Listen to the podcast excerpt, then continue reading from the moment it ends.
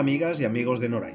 Aquí estamos para presentaros un nuevo artículo de la serie de audios, textos y vídeos que preparamos para la página de Noray Terapia Floral. Hoy os presentamos ¿De qué está hecho el estrés?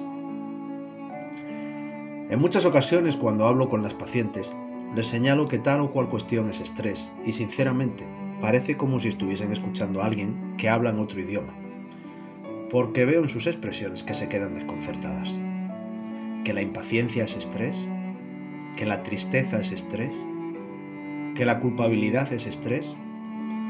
Pues yo pensaba que el estrés era ponerse nervioso o ir acelerado, dicen algunas personas. Pues no, porque el estrés físico no es el único estrés que existe. También está el estrés energético, el emocional y el mental. Podemos encontrarnos con muchos tipos de estrés, el innato en la persona y el aprendido serían estrés interior, creado por la propia persona, pudiendo manifestarse en el plano físico, en el mental y en el emocional. También están diferentes tipos de estresores, los externos, los que son fruto de la situación personal, familiar, social, económica, de salud, etc. Como vemos, estrés hay para dar y tomar. Luego están los recursos, la experiencia, la serenidad, la valentía y la determinación que cada persona tenga o no para afrontar los factores de estrés. Y no nos podemos olvidar de los condicionamientos educativos, familiares y sociales que pueden haber enseñado a un niño o a una niña que tal o cual cosa es estresante o lo puede ser. Así que la cuestión del estrés ni es simple ni se refiere a una única cuestión. Pondré un ejemplo. Hay mujeres que han sido educadas en que no pueden salir de casa si no la han dejado limpia y ordenada, o al menos con las camas perfectamente hechas. Solo el hecho de pensar que han dejado algo sin recoger puede causarles un estrés mental y emocional durante horas, hasta que llegan a casa y lo hacen, mientras que a sus parejas masculinas les trae absolutamente sin cuidado si la cama está hecha o los platos sin fregar. ¿Es que las mujeres nacen con ese estresor y los hombres no? Obviamente es una tensión aprendida, fruto de un condicionamiento de generaciones atrás. Sin embargo, muchas mujeres afirman que me siento bien cuando dejo las camas perfectamente hechas. Ante esto, podríamos preguntar, aunque te tengas que levantar media hora antes, aunque te tengas que pelear con tus hijos para que no jueguen encima de las camas hasta que llegue la hora de dormir, se trata de un aprendizaje con un condicionamiento inconsciente que, vayáis a creerlo o no, deriva del tiempo en el que la valía de la mujer estaba en lo limpia y perfectamente ordenada que estuviese su casa, lo bien planchada que estuviese la raya del pantalón del marido y lo limpia y bien peinada que fuese la prole a la escuela. Las mujeres actuales han heredado las conductas y el tiempo las ha dejado sin contenido llegando a la actualidad cargadas de estrés pero vacías de las motivaciones originales con las que nacieron tantos años atrás.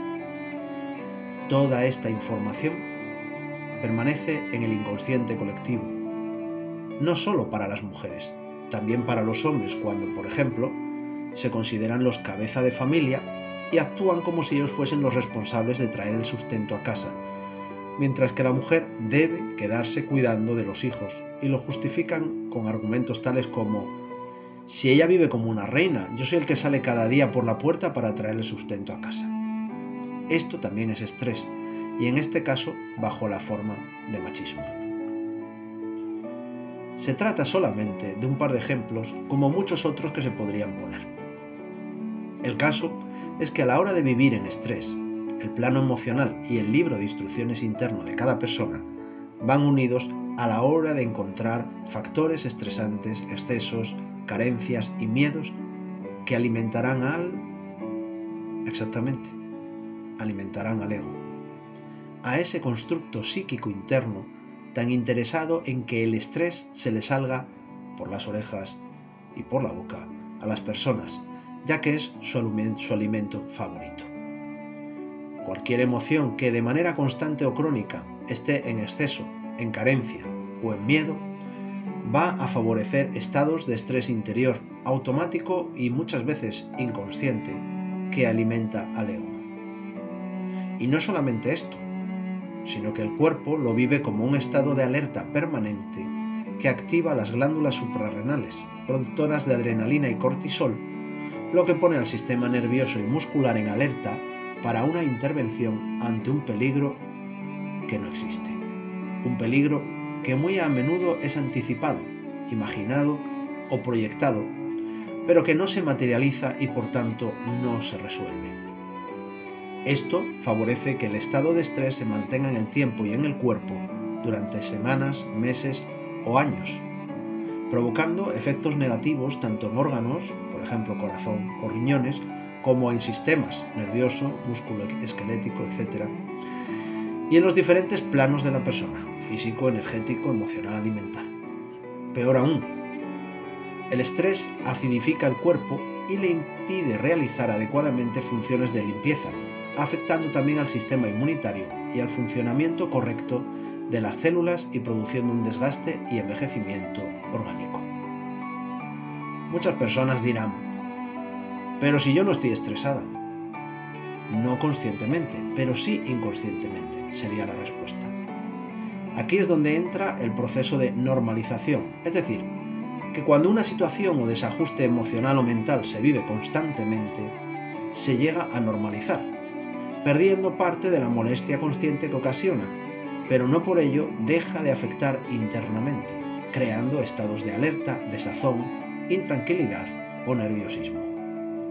Podríamos hablar de un estrés normalizado o un estrés de bajo nivel, pero que sigue afectando a la persona en forma de desajustes emocionales y mentales a los que no se les da importancia porque son lo normal o llevo toda la vida con esto.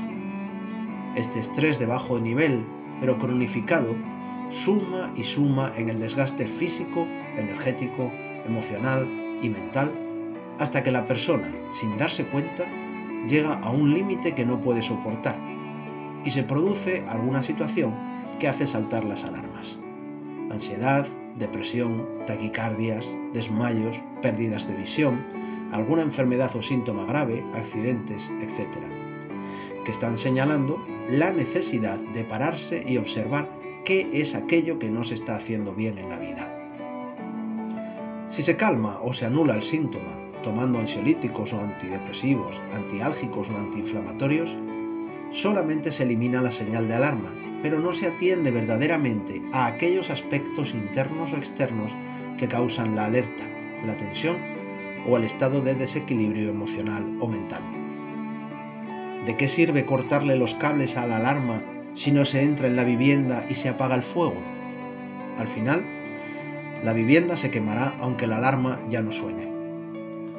Acumular estrés de alto nivel, de medio o bajo nivel, estrés consciente o inconsciente, estrés aprendido o provocado, estrés interno o externo, es un modo de garantizarse la pérdida de la calidad de vida y posibles enfermedades. No atender a ese estado físico, emocional o mental estresor porque se considera lo normal o de toda la vida no es una opción sana ni va a hacer que ese estrés desaparezca. Y por último, es importante saber y reconocer que las emociones fuera de justa medida son estresantes y que éstas están escritas en el libro de instrucciones interno de cada persona. Así que cuando el terapeuta emocional os diga que la impaciencia, el buenismo, el perfeccionismo o la autoexigencia en exceso son estresantes, que ayudar a todo el mundo, que sufrir o preocuparse innecesariamente por los demás o que la autoestima baja producen estrés, no os sorprendáis y escuchad su explicación sin rechazarla, porque no cuadra con vuestra idea de lo que es el estrés. Él o la terapeuta emocional sabe de esto, es su trabajo. Amigos, amigas de Noray, un nuevo artículo, esta vez sobre el tema del estrés, sobre cómo, cuántos desequilibrios emocionales y mentales llevan al estrés. Recordad que si os gustan este tipo de vídeos, de audios o de artículos, los podáis compartir con vuestra gente y suscribiros en nuestra página y en nuestro boletín. Muchas gracias por vuestro tiempo y recordad que sabiduría no es igual a conocimiento. Conocimiento es saberlo, sabiduría es integrarlo y ponerlo en práctica. Nos vemos, nos escuchamos pronto. Adiós.